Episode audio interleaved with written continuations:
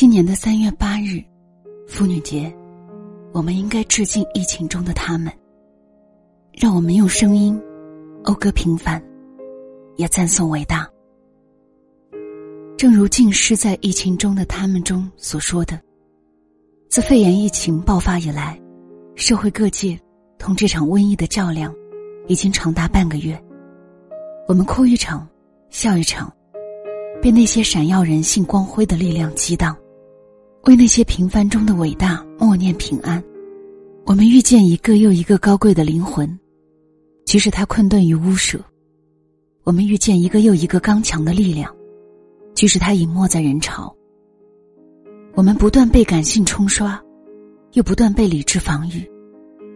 但是有这么一群人，他们值得被看见。他们是医生，是护士。工程师、科学家、建筑工人，是民警，是社区工作者，也许只是一位收废品的老奶奶。在疫情刚开始蔓延的前几天，医护人员的请战书持续刷屏。原址武汉的医护人员从全国各地赶到，他们发出“若有战，必召回”的铿锵呐喊。在这些请战书里。我们看到了一个个熟悉的名字。十七年前，他们奋战在抗击非典第一线；十七年后，他们中的一大部分依然是女性。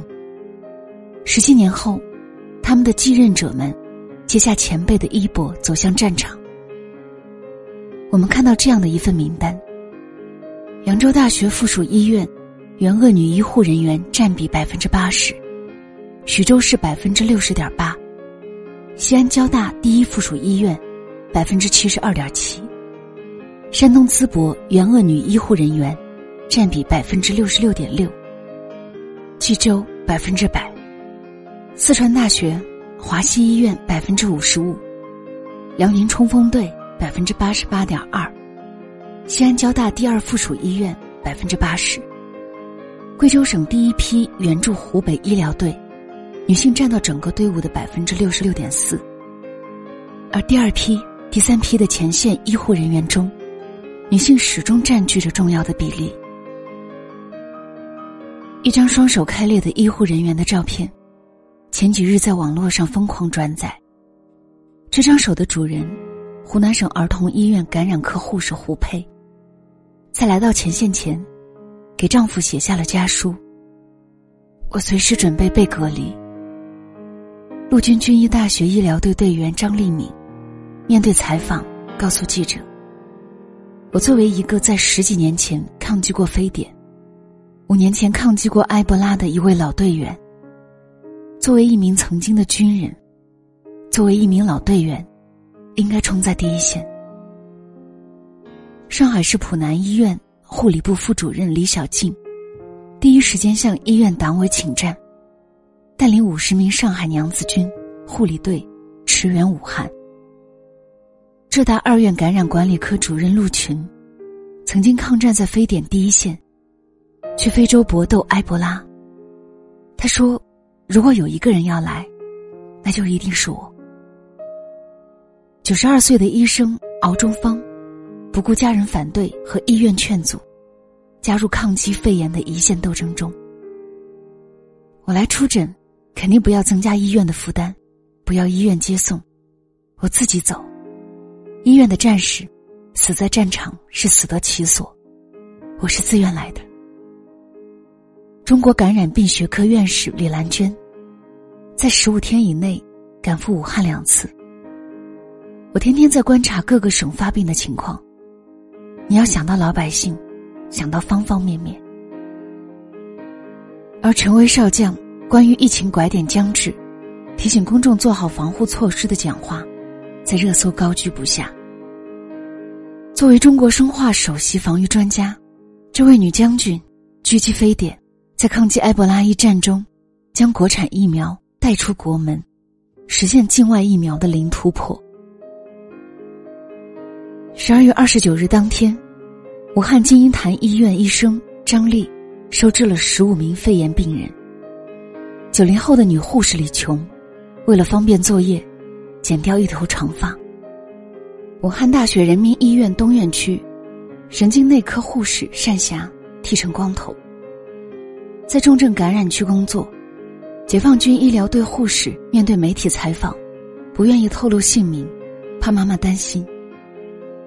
最早上报疫情的女医生张继先，瞒着丈夫上前线的女军医彭瑜，一般换八个氧气罐的女护士，因为超负荷工作，浑身衣服湿透，长时间佩戴墨镜和口罩，被勒出印痕的女医生，怀孕奔赴一线的医护人员，他们。隔着小小的窗口，向世界传递勇气和信念。而在医院的另一头，经过九天九月持续作业，火神山医院宣布完工，接受患者。这场被誉为中国速度，被全国四千万网友实施云监工的巨大工程中，女性在闪耀着独特的光芒。女包工头胡小红，在大年三十晚上赶往火神山工地。丢下两个孩子，带着自己的工人，开始了每天十七个小时、二十四小时轮班制的持续工作状态。被问到孩子在家放不放心，胡小红说：“既然是中国人，哪里需要他，他就去哪里。”后来他们说不限男女，所以我们就来了。在火神山的工地里，大量的女性工作者汇聚在这里。钢结构专家王小红、技术专家范威、设计师汪静文都是这场大型项目背后的中坚力量。有一位女建筑工人录起了 Vlog，跟网友分享他们的日常工作。镜头之中，许许多多叫不上姓名的女建筑工人，在这里发光发热。黄淘淘，她是从除夕夜开始，就义务接送武汉的医务工作人员的女司机。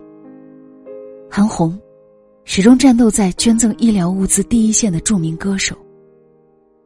阿里巴巴十三位女性合伙人发起的湖畔魔豆公益基金会，给女性医务工作者提供帮助。面对波兰籍 UFC 选手燕德列基科拿疫情挑衅，中国 UFC 冠军张伟丽用拳头维护国家尊严。无纺布工人殷美娇面对媒体采访说。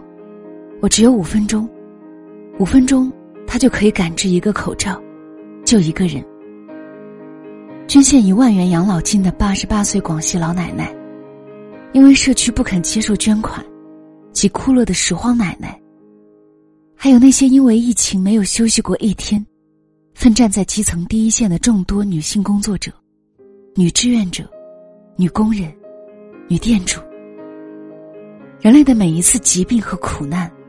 女性从未缺席，她们或无言的行动，或坚定的发声，她们是今日中国之女性，也是今日女性之荣光。